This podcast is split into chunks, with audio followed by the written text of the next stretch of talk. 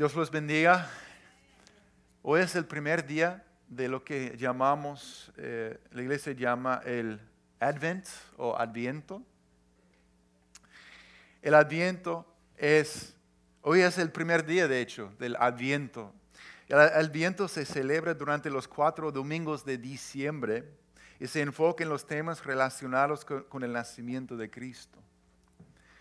Abarca los temas como la esperanza, el gozo, la paz y el amor, las cosas que encontramos en Jesucristo. Amén.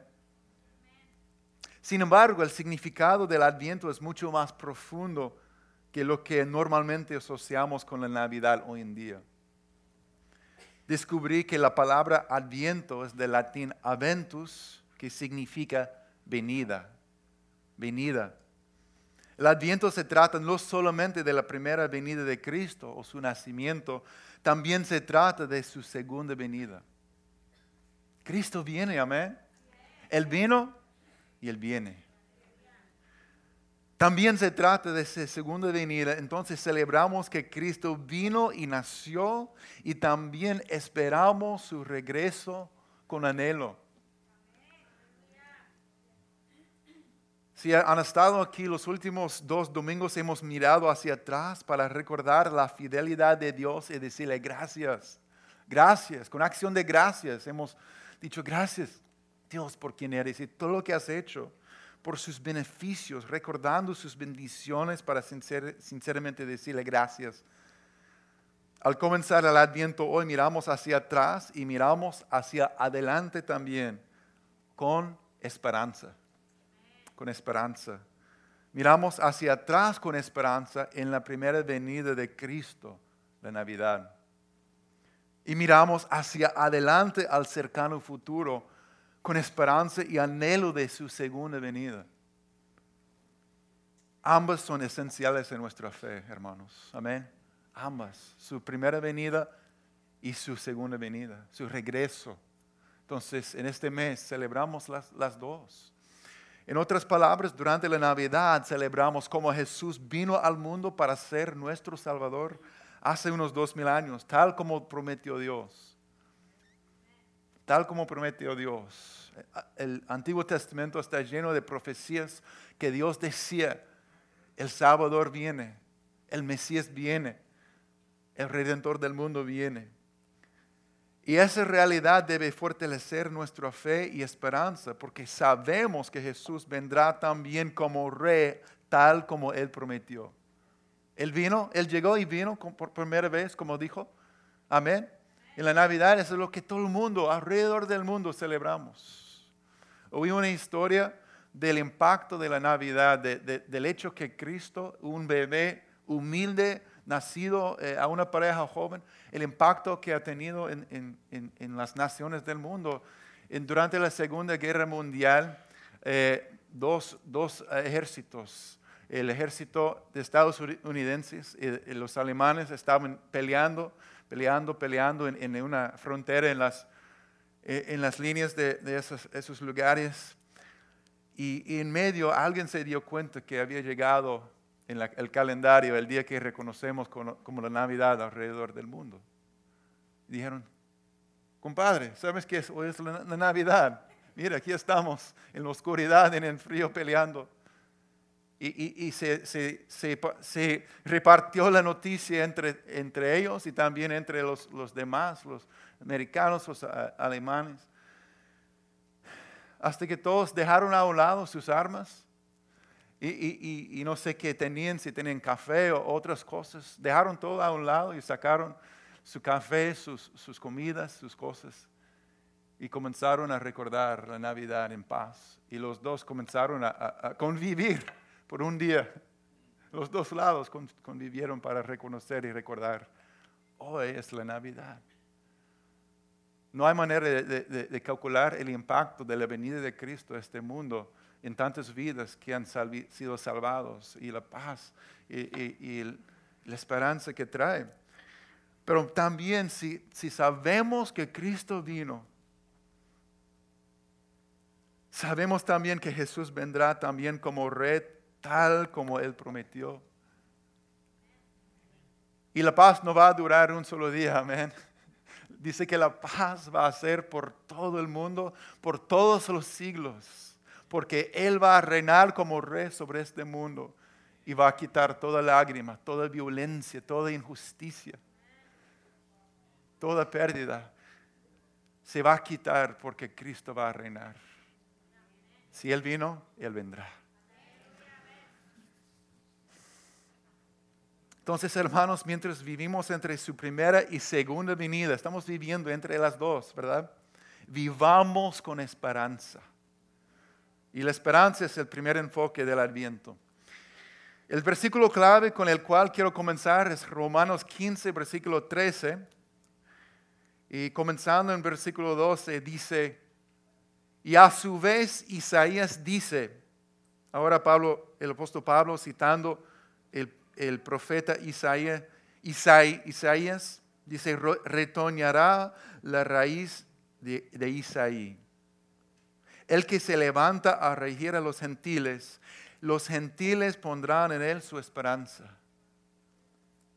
Y el Dios de la esperanza los llene de todo gozo y paz en el creer, para que abunden en esperanza por el poder del Espíritu Santo. Qué hermosa bendición y oración. Amén. Leamos eh, el versículo 13 otra vez juntos. ¿Listos? Y el Dios de la esperanza los llene de todo gozo y paz en el creer, para que abunden en esperanza por el poder del Espíritu Santo. ¿Cuántos reciben esta, esta bendición hoy? Amén. Esperanza. Quiero hablar, hablar hoy de la esperanza como Dios la define. Primero, la necesidad de la esperanza. Vemos cada día tantas personas necesitando esperanza.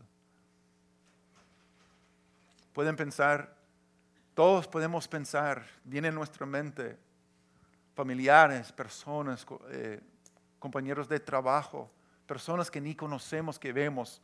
Y la primera cosa que, que es evidente es que no tienen esperanza o están buscando, están luchando por encontrarla. Saben que su vida, el mundo, su familia no está como debe de estar, pero no saben dónde buscar ayuda o no saben si realmente hay una esperanza para algo mejor. La importancia y el impacto de la esperanza es claro para el ser humano. Amén. Amigo, ¿has, observado o vivido en, una comunidad de personas que tienen muy poca o casi ninguna esperanza? ¿Impacta cómo viven día a día? ¿Afecta su autoimagen o cómo ven y tratan a otros? ¿Impacta sus decisiones? Si tienen esperanza o no, no la tienen. ¿Tiene algún impacto, sí o no? En contraste, has conocido una persona quien vivía con una esperanza inconmovible a pesar de las circunstancias, a pesar de su situación. ¿Impactó su vida? ¿Sí o no? Es muy diferente vivir con esperanza o vivir, sin esperanza. La esperanza hace una diferencia real en la manera que vemos todo cómo vemos nuestras vidas, nuestras familias, nuestros hijos, nuestro futuro y el mundo alrededor. Impacta grandemente, por tanto, cómo vivimos, cómo pensamos, todo lo que somos y hacemos. La esperanza es muy importante para la vida de cada persona. Y sin una fe firme en Cristo y la palabra de Dios, la esperanza es solo un deseo. Solo un deseo. Es algo que deseamos que pasara. Es el deseo que las cosas estén mejor, no peor, obviamente. Se dice, espero que sí, espero que sí. O algún día espero vivir tal y tal vida, o deseo tener una familia feliz. Deseo tener un matrimonio feliz. Algún día espero vivir en un mundo mejor. Pero al decir estas cosas, con esta clase de esperanza humana, ¿Realmente vivimos con una expectativa que nos fortalece y nos impulsa en nuestras vidas? No creo. Espero que sí. No creo. Tristemente la esperanza humana muchas veces nos, decepciona. Todos tenemos momentos en nuestras vidas cuando nos damos cuenta de lo que habíamos esperado o la cosa en la cual habíamos puesto nuestra esperanza nos ha dejado con manos vacías y, y muy desilusionados. Todos nos encontramos en esos momentos y nos damos cuenta, wow, ¿dónde está? ¿Dónde está lo, que yo esperaba? No sé, pero tal vez hoy usted se encuentra buscando o usted se identifica con el anhelo de encontrar una fuente de esperanza para tu vida y para este mundo que sea certera y no te defraude. Yo creo que sí. Yo creo que sí, están aquí por alguna, alguna razón, amén. Algo dentro de, de usted dice, yo tal vez en ese lugar donde se adora a Cristo, donde se, escucha la palabra de Dios, hay una esperanza, un amor, una paz que hasta el día de hoy no he podido encontrar realmente. Y yo creo que sí, porque la esperanza bíblica es algo muy diferente que solo un fuerte deseo. La venida de Cristo al mundo trae la posibilidad de gran, gran esperanza. No solamente en esta vida, también para la próxima. Déjeme, leer lo que significa o de, cómo se define qué significa la esperanza bíblica. La esperanza bíblica significa expectativa o confianza. La raíz de esa palabra significa prever o dar la bienvenida. Es algo activo, está, uno está dando la bienvenida a algo que, a la cual espera, porque sabe que se va a recibir. Esperanza es la expectativa de lo que es certero. Significa una expectativa favorable. Como pueden ver, la esperanza de la cual habla la Biblia lleva una certidumbre, una expectativa basada en la fe. Y esa expectativa y fe real hace toda la diferencia. Yo lo he visto. Como mencioné, eh, yo fui a un un entierro de un buen amigo que dejó, dejó atrás su, su esposa y sus cuatro niños y honestamente rompe mi corazón ver sus niños sentados mirando y pero en paz. Pero lo que me impactó fue, e, ella es una, una amiga de nuestra familia que conocemos de hace 25 años. Su esposo tenía 40 años de edad cuando falleció. Y yo miré a ella levantarse en medio de una, un, momento muy precioso. Había un ambiente de, paz, de, adoración hacia Dios. Y muchos estaban alrededor recordando el impacto de su vida, pero ella se levanta casi al final de ese momento y se dirige a sus hijos, tres varones y una hembra, y les dice, mis hijos, la única cosa, yo he pensado por mucho tiempo, ¿qué les puedo decir en este momento? Y con una sonrisa les, dijo que adoren a Dios. Tu papá, su papá y yo en los momentos más difíciles de nuestros matrimonios adoramos a Dios cuando pasamos por los momentos más difíciles en nuestra familia, adoramos a Dios. Cuando no sabíamos qué hacer y no teníamos ninguna, eh, eh, no sabíamos qué hacer y a dónde ir, pudimos adorar a Dios. Y en este día, mis hijos, adoramos a Dios. Y ella invitó a todos, pusieron un, un canto de adoración y dijo, adoran al Señor conmigo. Y comenzamos a adorar a Dios y la presencia de Dios rodeó cada persona fuerte y poderosamente. Eso no tiene sentido humanamente y no tiene explicación. Es una esperanza sobrenatural que el Espíritu de Dios pone en el corazón de aquel que crea en Cristo. Amén.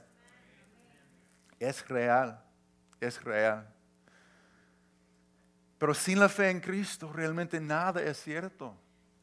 Pero cuando nuestra esperanza está en Cristo y las promesas de Dios, vivimos con expectativas, sabiendo que estamos esperando pacientemente, pero ansiosamente algo que sabemos que va a suceder.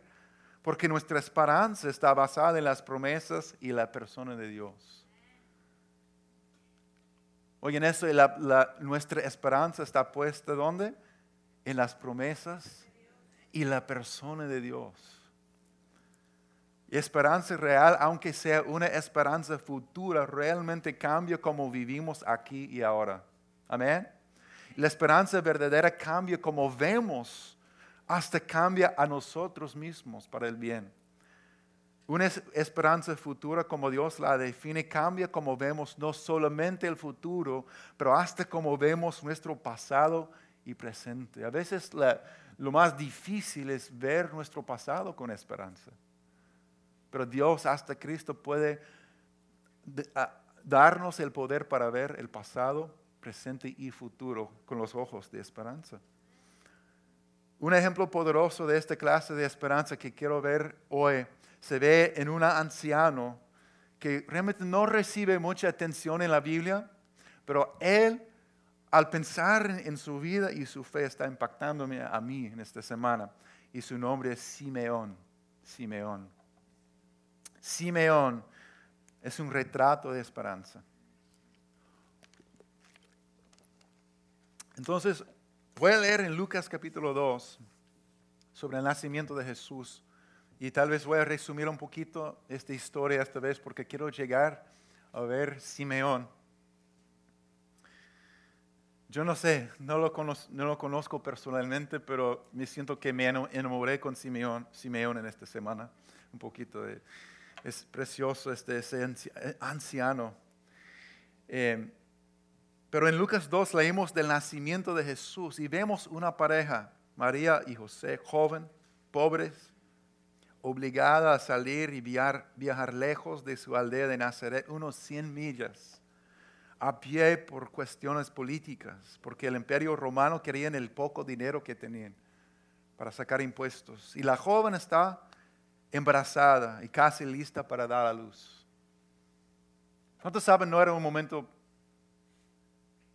fácil para esa pareja? ¿Cuántos saben que eh, no, eh, en camino a, Belén no pasaron por el, mal para comprar unos regalitos y, mira, ah, mira qué, bonito el árbol? No, nada así. No, no pasaron comiendo chocolates en camino ni comiendo en Red Lobster, nada así. Fue un momento muy difícil, ¿verdad? una prueba bien difícil. Y yo no sé si se quejaban en camino o qué hicieron o pasaron la mayoría del tiempo en silencio, pero María estaba bien, muy embarazada, listo a dar a luz, muy joven, mucha incertidumbre acerca de, de muchas cosas. Pero lo que pasó es que todos regresaron a los pueblos de sus antepasados a fin de inscribirse para el censo. Como José era descendiente del rey David, tuvo que ir a Belén de Judea al antiguo hogar de David y viajó hacia allí desde la aldea de Nazaret de Galilea, unos 100 millas. Llevó consigo a María su prometida, cuyo embarazo ya estaba avanzado. Mientras estaban allí llegó el momento para que naciera el bebé. María dio a luz su primer hijo, un varón. Lo envolvió en tires de tela, lo acostó en un pesebre porque no había alojamiento disponible para ellos. Y sabemos que esa noche había unos pastores, pastores de ovejas en los campos cercanos y estaban cuidando sus rebaños de ovejas. De repente apareció entre ellos un ángel del Señor el resplandor de la gloria del Señor los rodeó y los pastores estaban aterrados, pero el ángel los tranquilizó. No tengan miedo, dijo. Yo sé que tienen mucho miedo. No tengan miedo. Les traigo buenas noticias que darán gran alegría a toda la gente. El Salvador, sí, el Mesías, el Señor ha nacido hoy en Belén, la ciudad de David. Yo lo, eh, y lo reconocerán por la siguiente señal. Encontrarán a un niño envuelto en tires de tela acostado en un pesebre. De pronto se unió a ese ángel una inmensa multitud, los ejércitos, ejércitos celestiales que alababan a Dios y decían, gloria a Dios en el cielo más alto y paz en la tierra para aquellos en quienes Dios se complace. Había llegado el Mesías esperado. el rey había nacido. Y cuando los ángeles regresaron al cielo, los pastores se, dijeron unos a otros, vayamos a Belén, veamos esto que ha sucedido y que el Señor nos anunció. Y fueron deprisa a la, a la aldea y encontraron a María y a José. Y allí estaba el niño acostado en el pesebre. Después de verlo, los pastores contaron a todos los que había sucedido y lo que el ángel les había dicho acerca del niño. Todos los que escucharon el relato de los pastores quedaron asombrados. Pero María guardaba todas esas cosas en el corazón y pensaba en ellas con frecuencia. Y los pastores regresaron a sus rebaños glorificando y alabando a Dios por lo que habían visto y oído. Todo sucedió, sucedió tal como el ángel les había dicho. Amén. Tal como se había dicho. Entonces, ocho días después, como eran judíos, cuando el bebé fue circuncidado, le pusieron por nombre Jesús. ¿Qué significa Jesús? Hablamos de eso hace tres semanas, una prueba. Amén. Dios salva, amén. Jehová salva. Dios es salvación. Lo llamaron Jesús. ¿Por qué? como dijo el año, porque va a salvar su pueblo de sus pecados.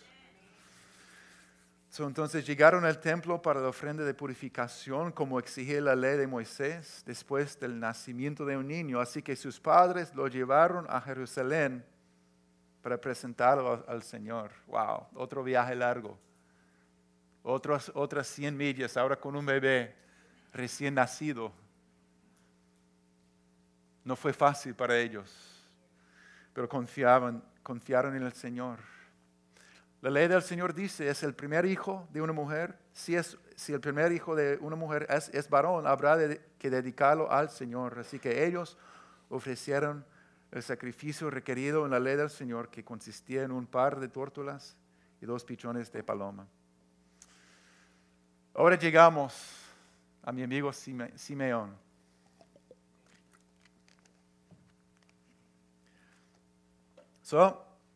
Entonces llegan a Jerusalén, llegan al templo para dedicar su hijo al Señor. Y en ese tiempo había en Jerusalén un hombre llamado Simeón.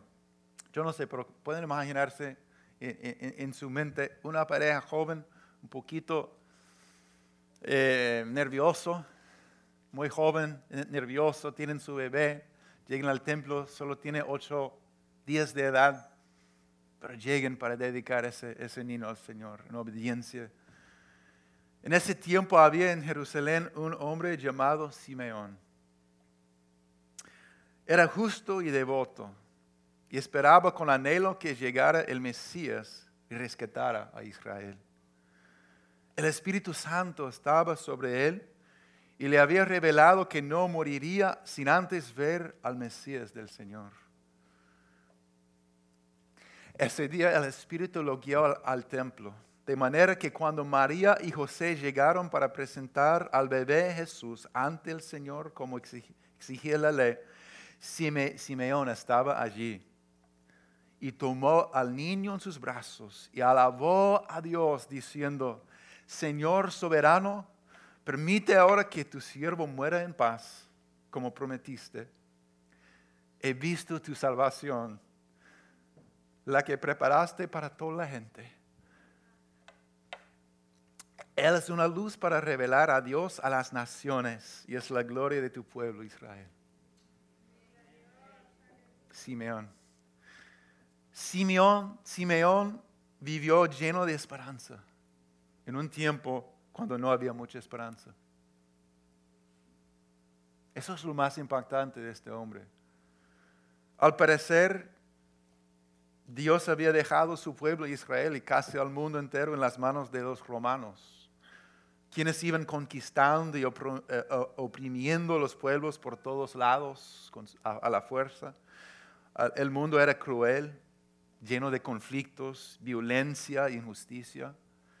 Los poderosos abusaban de su poder y muchos vivían en la pobreza, en la miseria. Y no solamente los políticos, hasta los líderes religiosos muchas, muchas veces eran corruptos y arrogantes. No había mucha esperanza. ¿Dónde, ¿Dónde buscaba? ¿Dónde uno podría buscar para ver una esperanza en ese, ese mundo.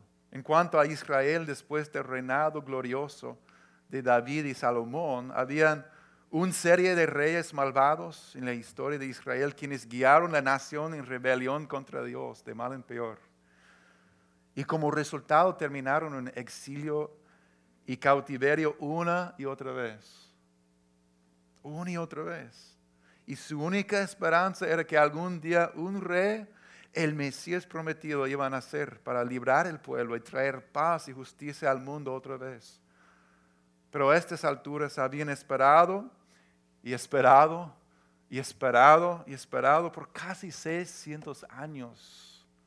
Hermanos, amigos, ¿cuánto tiempo es demasiado tiempo, tiempo para esperar una promesa? Para esperar una promesa de Dios. Wow, mucho tiempo, ¿verdad? Esperando, esperando y esperando. Otra realidad es que Simeón era un anciano. Estaba al final de su vida. Entonces, imagínense cuánta tristeza, cuánta injusticia, cuántas cosas él había visto en su vida. Cuánto, eh, cuánto tiempo había esperado algo mejor sin ver realmente ningún cambio. No sabemos si era 70, 80, 90 años esperando, esperando, esperando, sin ver, algo, sin ver un cambio pero vivió con esperanza. A pesar de todo, aún al final de su vida, Simeón vivió lleno de esperanza y sirve de ejemplo para nosotros en un mundo que también lucha para encontrar esperanza. Amén. ¿Qué era su secreto? Yo quiero saber.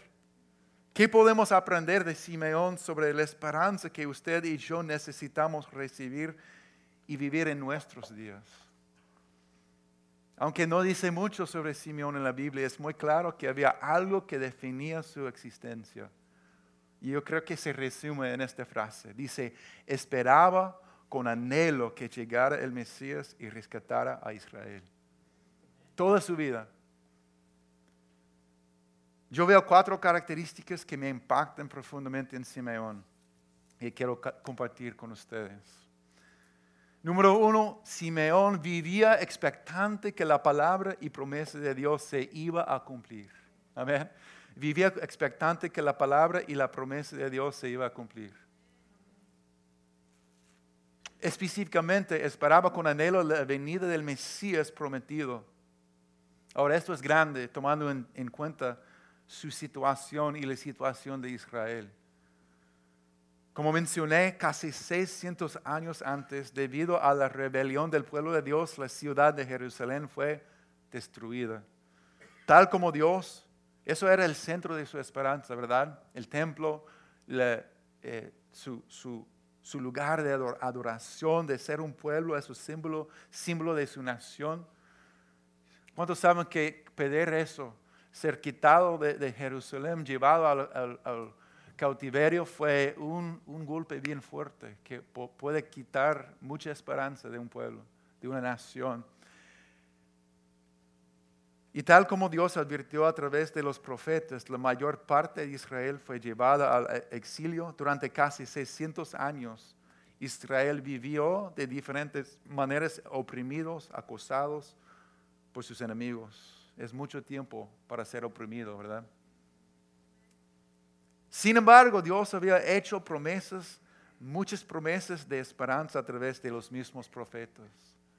Profetas como Isaí habían dicho, mira, están en rebelión, van a, ser, llevados, pero luego decía, pero vendrá un rey, vendrá un, un Mesías que va a liberar, restaurar paz y esperanza al mundo. Y su gran esperanza era que un día un rey como el rey David, literalmente del mismo linaje, llamado el Mesías, nacería y gobernaría sobre ellos nuevamente con justicia y paz.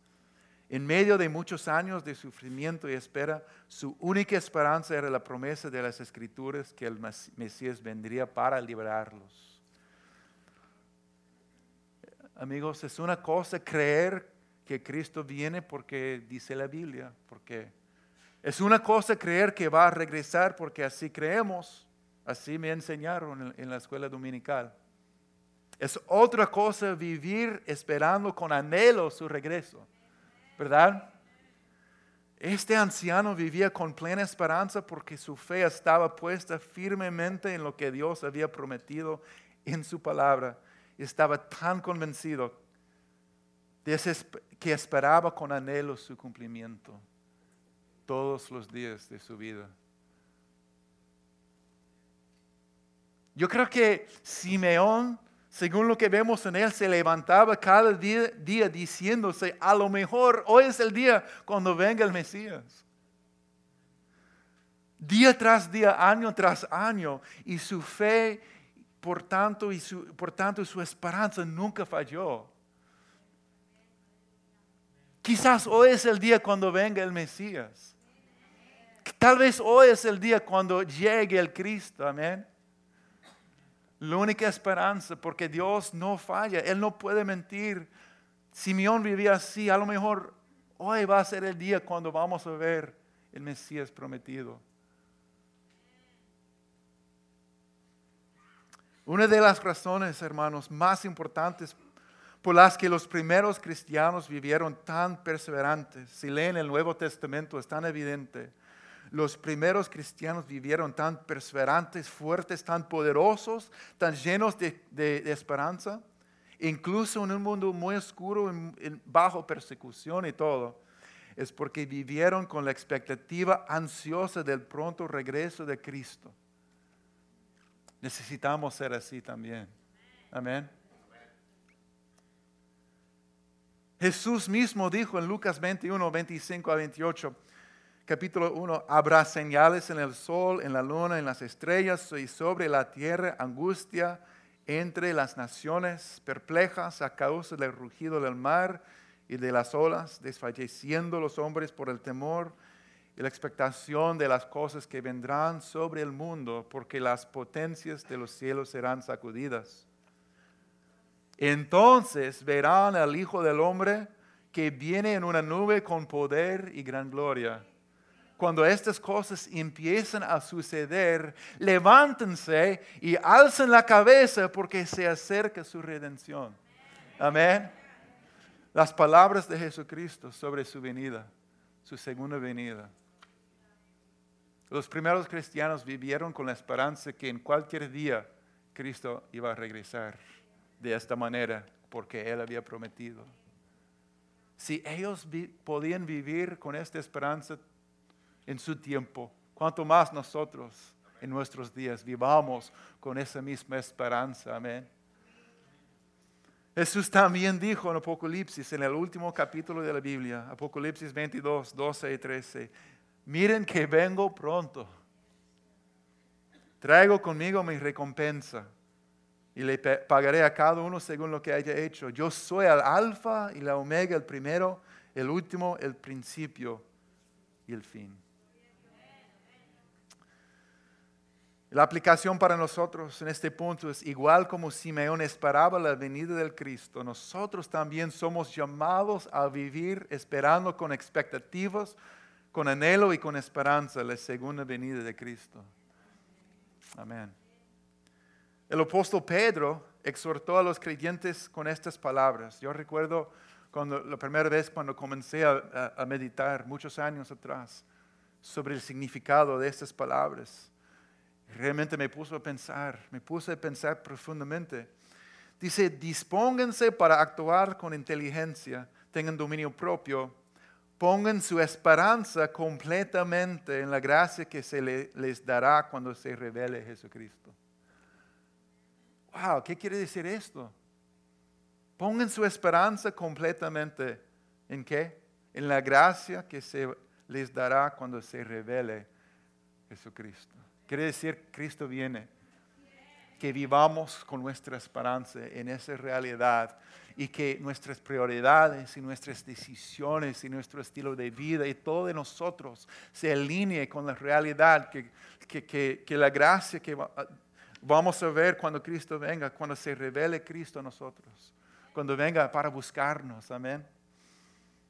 Si hay algo que marcó la diferencia en los primeros creyentes era su fe incomovible y su expectativa que Cristo iba a regresar en cualquier momento. era su completa esperanza. Esa esperanza los fortalecía en medio de toda circunstancia. Amén. Cristo viene.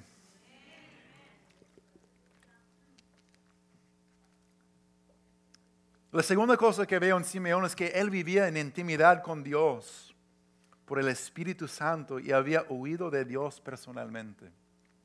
Simeón vivía en intimidad con Dios por el Espíritu Santo y había oído de Dios personalmente. Dice que el Espíritu Santo estaba sobre él y le había revelado que no moriría sin antes ver al Mesías del Señor. Ese día el Espíritu lo guió al templo. Tal vez uno piensa, si esa gente en la Biblia escuchaba de Dios todo el tiempo.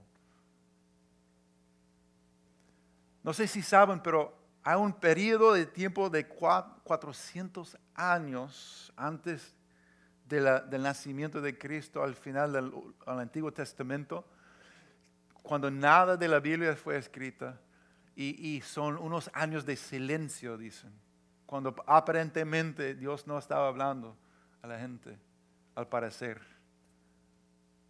Simeón vivió en el final de esos días la mayoría de su vida. Entonces uno piensa, wow, sería un momento, pero en medio de eso, ese, momento difícil, él había escuchado de Dios porque tenía una intimidad con Dios por el Espíritu Santo que estaba activo en su vida. Dios no cambia. Amén.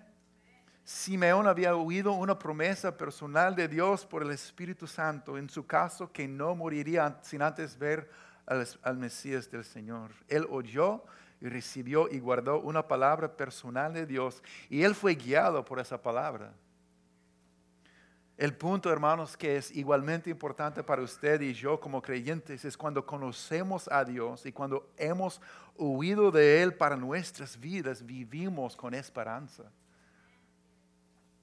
Vivimos con visión y propósito, mirando hacia el futuro con expectativas de ver lo que Dios va a hacer. Esa es, una razón muy importante por la cual Simeón vivió día a día, año tras año con esperanza, porque él conocía a Dios personalmente y había escuchado de Dios una promesa. Tenía la Biblia, tenía las profecías en las cuales él confiaba totalmente, pero también había escuchado de Dios lo conocía. Esa combinación es muy poderosa, amén, en la, en la vida de cualquier creyente. Dios quiere hablarnos por su espíritu. Dios quiere hablarte sobre tu vida. Dios quiere hablar a nosotros. Un creyente valiente es un creyente que conoce la voz de Dios y ha escuchado una palabra que guía su vida.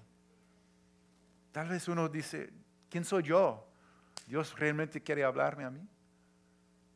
Dice, la Biblia dice que el Espíritu Santo viene a habitar en nosotros cuando recibimos a Cristo como nuestro Salvador.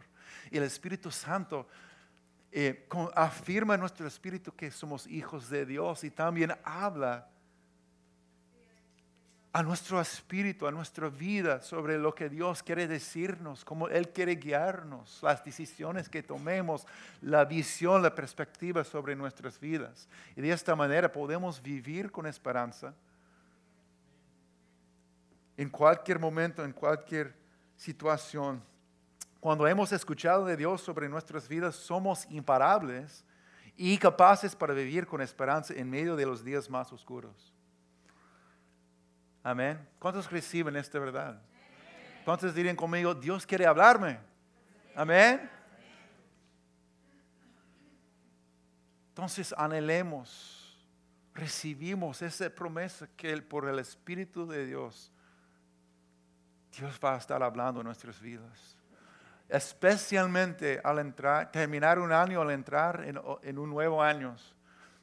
Yo estoy convencido que Dios, el Espíritu de Dios, quiere darte visión, quiere darte palabras de propósito, de destino, de, cosas que van a traer enfoque y fuerzas a la vida de cada persona, cada familia. Vale la pena apartar tiempo, vivir en intimidad y pasar tiempo escuchando de Dios. Amén. Eso trae una esperanza incomparable. La tercera cosa que veo en la vida de Simeón era justo y devoto. Era justo y devoto. Su esperanza y fe en Dios había formado y producido interés de carácter en él, santidad. La esperanza no solamente nos da un, sentido de, esperanza o de um, cosas mejores para el futuro, un motivo para seguir adelante, pero nos forma, nos modela en el día de hoy. Porque al esperar que Él iba a ver el Mesías, Él tenía motivación, Él tenía una visión para su vida que no me importa las cosas que pueden desviarme de, la, justicia, de, la santidad, de, conocer a Dios, porque Dios tiene algo para mí. Dios tiene una promesa para mi vida. Y creo que es un ejemplo de la clase de esperanza y vida que leemos en Romanos 5, donde dice, así que nos regocijamos en la que? En la esperanza de alcanzar la gloria de Dios. Nos regocijamos, amén, en la esperanza de, alcanzar la gloria de Dios. Y, y, no solo en esto, sino también en nuestros sufrimientos, porque sabemos que el sufrimiento produce perseverancia. Y la perseverancia interesa de carácter, le interesa de carácter esperanza, más esperanza. Y esta esperanza no nos defrauda, porque Dios ha derramado su amor en nuestro corazón por el Espíritu Santo que nos ha dado. Yo creo que describe muy bien la vida de Simeón y lo que Dios tiene para nosotros. Personas justos y devotos que al esperar Dios forma nuestro carácter. Simeón al vivir con esperanza verdadera pudo perseverar toda su vida aguardando la promesa de Dios. Su perseverancia produjo interés de carácter o formó y forjó su carácter. Y ese carácter produjo más esperanza. Y esa esperanza no le defraudó, él recibió y vio la promesa. Dios había derramado su amor en el corazón de él por el Espíritu Santo. Es un ejemplo para nosotros. La segunda venida de Cristo nos motiva a vivir para Dios en santidad. Y eso mismo dice, eh, dice en Tito 2, versículos 11 a 13. Tito 2, 11 y 3, a 13 dice, en verdad Dios ha manifestado a toda la humanidad su gracia, la cual trae salvación y nos enseña a rechazar la impiedad y las pasiones mundanas. Así podremos vivir en este mundo con justicia, piedad y dominio propio mientras aguardamos ¿qué? la bendita esperanza, es decir, la gloriosa venida de nuestro, Señor, nuestro gran Dios y Salvador Jesucristo. ¿Ven cómo la esperanza marca la diferencia en quienes somos y cómo vivimos en este mundo? Cuando vivimos aguardando la bendita esperanza, la venida de Jesucristo, viviremos en este mundo para Dios, con justicia, piedad cuando perdimos la vista de esta bendita esperanza, es muy es difícil.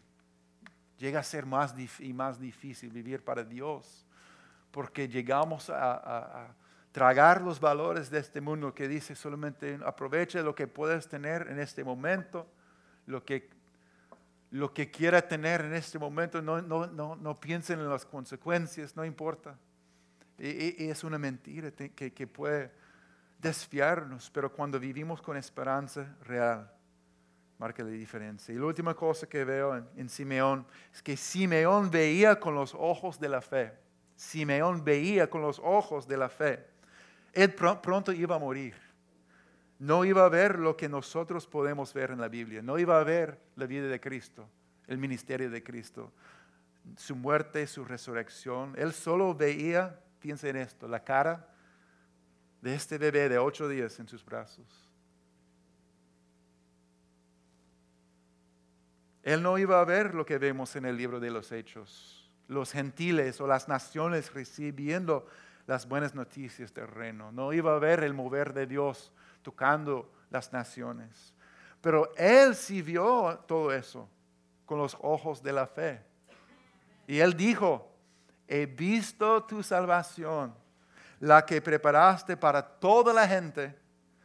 Él es una luz para revelar a Dios a las naciones. Amén, gloria a Dios, que Dios se ha revelado a nosotros, las naciones. Y es la gloria de tu pueblo Israel. Él dijo, he visto tu salvación. He visto tu promesa cumplida, aunque es pequeña y frágil y pesa solamente siete libras. es así, ¿verdad? Imagínense, he visto tu salvación, la esperanza de todas las naciones. Aquí está. ¿Qué es lo que él veía? Veía con los ojos de la fe. Cuando vemos con los ojos de la fe, vemos lo que no se ve. Vemos lo que otros no ven. Vemos lo que Dios ve. ¿Cuántos saben que eso nos da esperanza? Cuando comenzamos a ver con los ojos de la fe. Como dice en Hebreos 11.1, la fe es la garantía de lo que se espera, la certeza de lo que no se ve. La certeza. Esa es, esa es esperanza, la certeza de lo que no se ve. ¿Qué es lo que no se ve en tu vida que ves con los ojos de la fe? Si es una promesa de Dios, tienes toda, toda motivación, toda razón a creer y recibir y celebrar lo que Dios ve, lo que no se ve, que tú ves porque Dios ve. Amén. El pastor anterior aquí eh, me han contado, él veía sillas en los primeros años de esta congregación, cuando había un grupito de personas, no sé cuántos, unos 20 personas, algo así, ¿verdad? Ya, estaban aquí. Él ve, había muchas, obviamente, sillas vacías en este lugar. Pero él veía espacio para ustedes. Él veía sillas que iban a ocuparse con cada uno de ustedes. Y él oraba y trabajaba en esa dirección. Él veía, él, veía eh, sillas donde ustedes iban a venir para ocupar ese lugar. Él veía lo que Dios veía. Él veía lo que Dios hacía y quería hacer. Así funciona la fe y la esperanza que es de Dios. La esperanza basada en la fe cambia la manera en que vemos, cambia la manera que pensamos, hablamos y vivimos. Sabemos que Cristo viene, amén. Su primera venida nos asegura de su segunda venida. Es fácil para nosotros decir, yo he escuchado cristianos que Tristemente he visto adultos cuando era joven, adultos, cuando los jóvenes regresamos de, una experiencia con Dios muy, muy inspirador y, comenzamos a hablar de que Cristo, Cristo va a venir realmente, como nos despertamos esa realidad por primera vez. Y escuché a los adultos comentando, ah, sí, han estado hablando de eso toda mi vida en la iglesia. No sé, pues sí, sí viene, pero no sabemos cuándo. Puede ser mañana, puede ser en mil años o cinco mil años, no sabemos. Es lógico pensar de esta manera, pero no es bíblico. Cristo quiere que vivamos como Simeón, viviendo cada día, esperando con anhelo que Cristo regrese. Entonces, terminando con la aplicación, para vivir así, bueno, la aplicación es sencillamente que seamos como Simeón, amén. En nuestro día, viviendo con esperanza, en estos días oscuros que muchas veces pensamos, wow, Dios, ¿dónde estás? ¿Qué estás haciendo? ¿Por qué tanta oscuridad, tanta, tanta falta de esperanza, falta de fe, tanta lucha? En nuestros días seamos como Simeón hasta el final de nuestros días viviendo con esperanza. Para vivir así necesitamos, número uno, creer y esperar en la palabra y las promesas de Dios. Cristo viene. Él lo prometió y su venida es mucho más cerca ahora que antes. Número dos, buscar intimidad con Dios con expectativas de huir de Él. Tal vez en esta semana sería un buen tiempo decir, Dios, yo necesito escuchar de ti.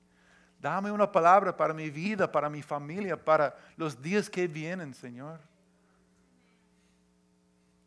Dios quiere hablarnos, especialmente al, anticipar un nuevo año. Dios quiere hablarte sobre sus propósitos y sus planes. Él tiene un montón de promesas para aquel que espera en Él. Amén atentamente. Quiere darte visión y dirección. Y vale la pena apartar tiempo para escuchar de Él en, intimidad. Número tres, necesitamos dejar que nuestra esperanza nos motive a vivir para Dios con un carácter purificado y corazones no, no divididos. Yo estoy desafiado con esta palabra. con esa palabra de primera de Pedro que dice que pongamos nuestra esperanza completamente en la gracia que se va a revelar cuando Cristo venga. ¿Cómo sería una vida así? Wow. No, sé en un 100%, pero quiero saber más y, permitir que Dios purifique mi corazón. El primero, eh, al comenzar el año 2019, vamos a entrar en 40 días de oración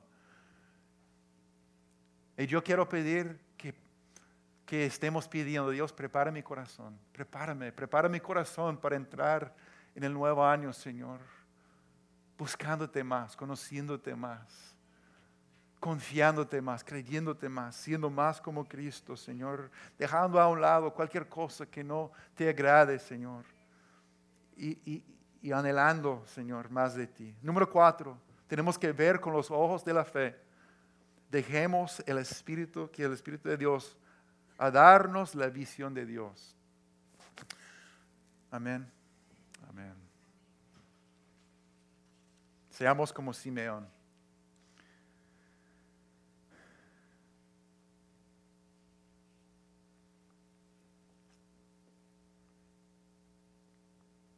Amén.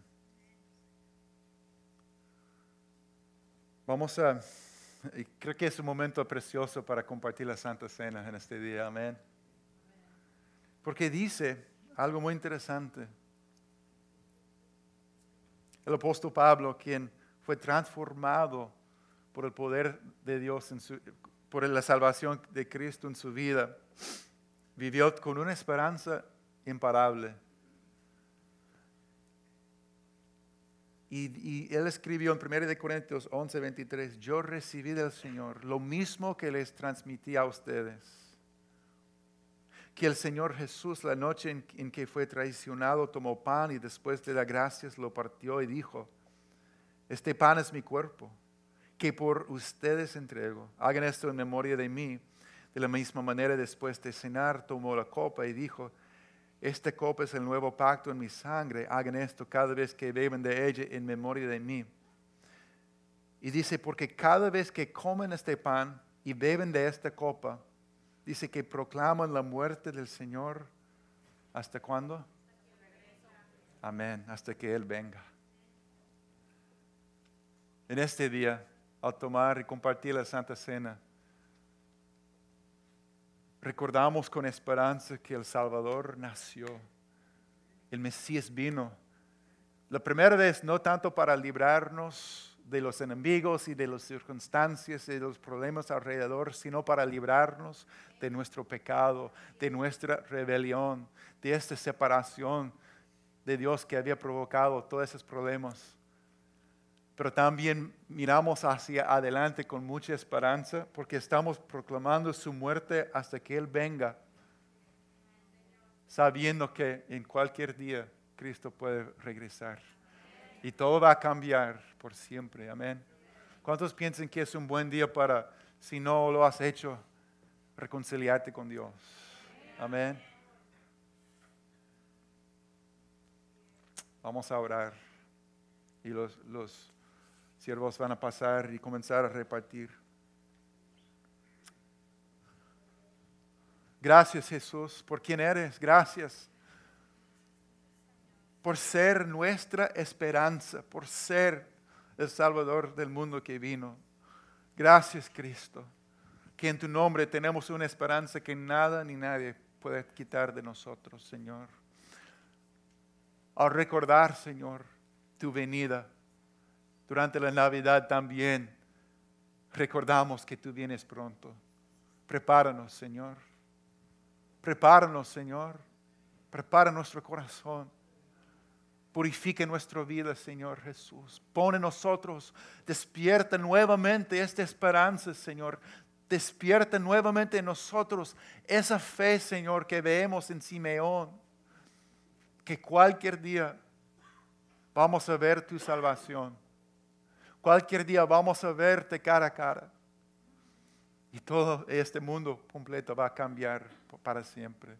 Gracias. Podemos decirle gracias por esta esperanza. Gracias Jesús. Gracias Señor. Amén.